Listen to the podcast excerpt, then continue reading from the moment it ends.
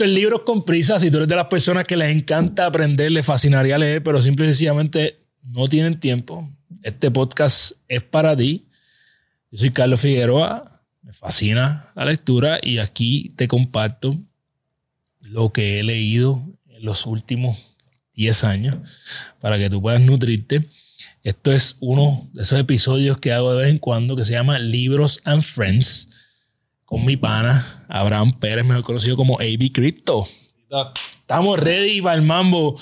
Grabamos podcast con AB y tuvimos que aprovechar el viaje porque yo sé que él le encanta la lectura. Oye, si te gusta lo que estamos haciendo con Libros con Prisa, suscríbete al canal, dale like y comparte esto con alguien que se pueda beneficiar. Y hoy vamos a hacer Libros and Friends y vamos a hablar de tres libros para todo trader.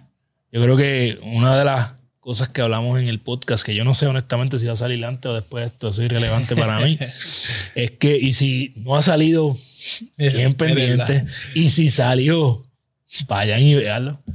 Eh, es que tú eres un, lector, ¿verdad? Y que eh, llevas muchos años educándote y que parte de tu disciplina diaria es esa educación. Entonces yo creo que el trading la gente se cree que es como el casino, que tú vas a poner los chavitos y saca chavo al otro lado. Pero hay que educarse constantemente y una de las cosas que de hecho lo hablamos en la entrevista es que yo no, no hago trading porque sé que conlleva un, un esfuerzo de educación bien grande. So, Quisiera saber cuáles han sido tres libros que más te han impactado en tu estrategia de trading. ¿Cuáles han sido y, por qué todo el mundo debe leerlos? En, el ámbito del... Hay, muchos libros que me han impactado. Eh, me encanta la lectura. Pero tres libros que yo pienso que todo trader debería leer. Número uno, un clásico Trading in the Zone de Mark Douglas. Eh, Cuando dices un clásico es porque es un libro de muchos años. Eh, muchos años y es yo creo que el libro, uno de los libros más reconocidos en el ámbito del trading. Okay. ¿Cómo, perdóname, cómo se llama otra vez? Trading in the Zone. Trading in the Zone, ok. Y de ese libro aprendí, número uno, que tengo que aceptar que el mercado es de probabilidades. Una vez tú aceptas que el mercado es probabilidades, eh, puedes tener paz de lo que pasa en el mercado, eh, de lo que pase con tus operaciones, no importa si ganas o pierdes. Otra cosa que aprendí de ese libro es que si yo quiero ser exitoso, tengo que ser disciplinado y tener un método. Esto no es como que yo voy a hacer trading, vamos ahí, abro una cuenta, compramos, vendemos, si sube, si baja, y voy a hacer dinero. No, hace falta un método, un método probado. ¿Cómo, uno, cómo uno crea, verdad? No me quiero desviar mucho, pero ¿cómo uno crea ese método? Eh, estudio, mucho estudio de gráfica. y hay más de una estrategia. Oh, sí, hay muchísimas estrategias y a diferencia de lo que otras personas pueden decir, yo pienso que todas las estrategias pueden ser efectivas siempre y cuando tú respetes el método. Respetar el método. ¿verdad? Respetes el plan. Y, y número tres, hermano, de ese libro, es crear tu zona ¿sabes? Tradear desde esa zona. Yo le digo tradear desde la zona de poder y ahí incluyo lo que son los hábitos. Yo tengo mi rutina antes de hacer trading. Okay. Yo tengo que meditar, lo medito. Yo oro y me gusta escuchar música y me preparo un cafecito negro sin azúcar. Esa es mi zona. Okay. Yo, me, yo escucho una cancioncita, mi cafecito. Después de meditar y orar, y ¿Qué, qué, qué, canción? Mamitas y papitos, si tus chicos están enfermos y no quieres hacer largas filas en el pediatra, búscame en Instagram como doctora Wisco. Ahí encontrarás el enlace para hacer una cita de manera virtual. ¿Qué, qué tipo de música, la que sea? De, todo. Eh, eh, depende de cómo antes, pero puede ser rock, eh, como puede ser reggae, como puede ser a veces frecuencia, lo que me gusta escuchar frecuencia. Eso es lo más Dubstep, lo que sea. va a ser de mood. Pero sí, la musiquita eh, como que para arrancar. Tú sabes que, que, que ahora que mencionaste de la música es bien funny porque tú sabes que Spotify todos los años te hace lo más que tú escuchas. A mí todos los años me sale el lo-fi. Ah, lo-fi, este, eh, zona eh, alpha waves, z waves. E, esa es la mejor, hermana. Y, y de hecho, a mí me gusta usar mucho la, la frecuencia mientras estoy tradeando. Sí, sí, porque es que te mantiene. Te mantiene. Es, es, científico. Sí.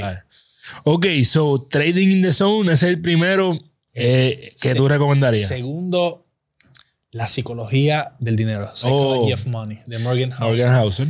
Eh, de ese libro eh, aprendí que el dinero tiene su ciencia, ¿verdad? Tiene, tiene su psicología detrás que, que realmente si tú no sabes ser inteligente, intencional con tu dinero, más que una bendición, puede ser una maldición, especialmente para nosotros que hacemos trading, donde puede llegar a un punto donde después de mucho esfuerzo empiezas a ganar dinero y de manera como abrupta.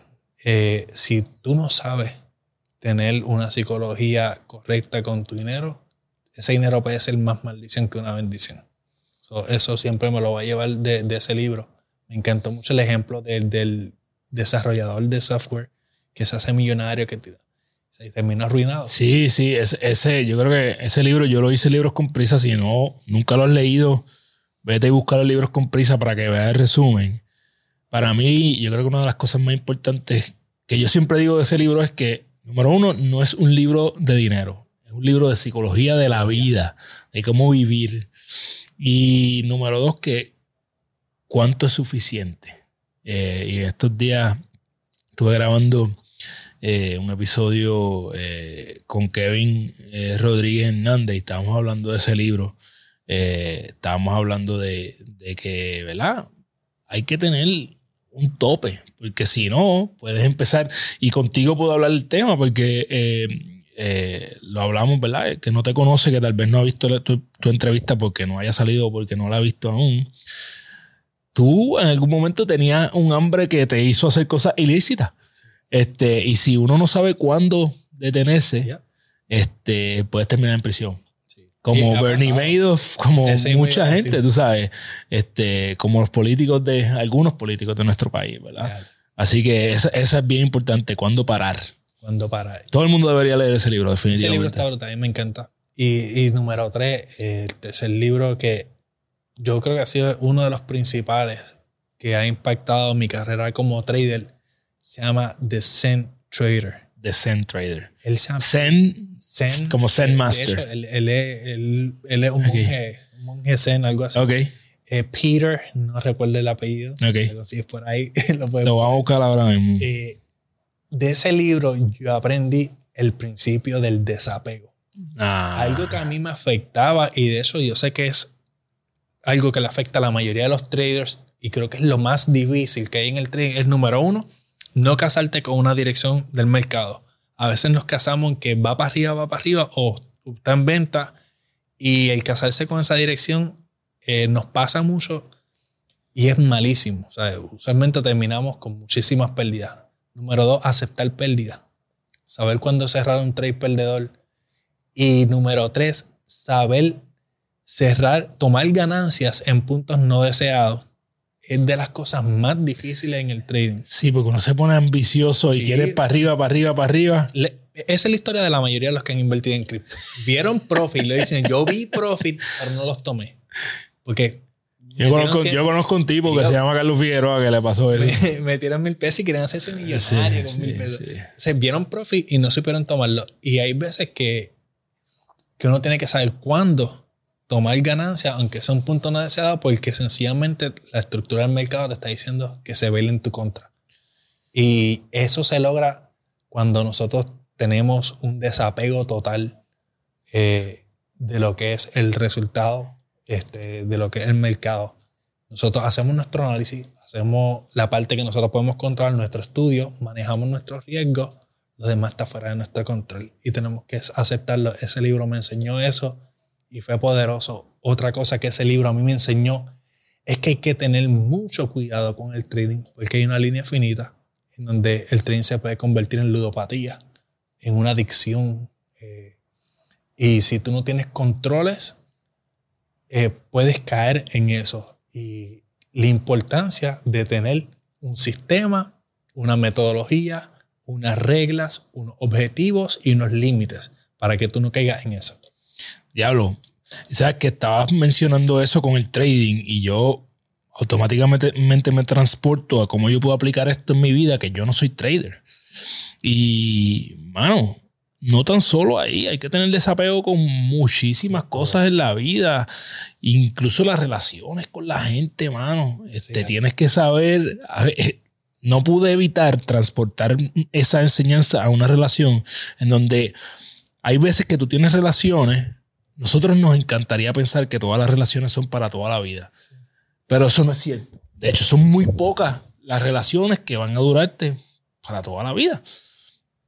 Entonces yo digo, cuando tú tienes una relación, no quiero que me malinterpreten, pero en profit, que esa relación cumplió el propósito, que ya tú lograste hacerle bien a esa persona, esa persona te hizo bien a ti y llegó un punto donde hay un techo y ya no, no va para más la relación, pues mano, tienes que desapegarte y irte en victoria, ¿verdad? Antes de que en lugar de profit te vayas con... Stop loss.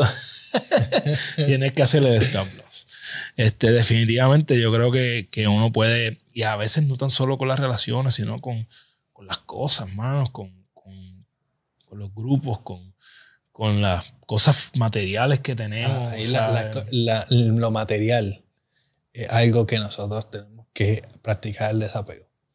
Porque muchas veces las personas viven bien, bien aferrados a lo material. E incluso su valía depende de, tener eso. Entonces, cuando lo pierdas, va a dejar de valer. Definitivo. que aprender Eso no te determina.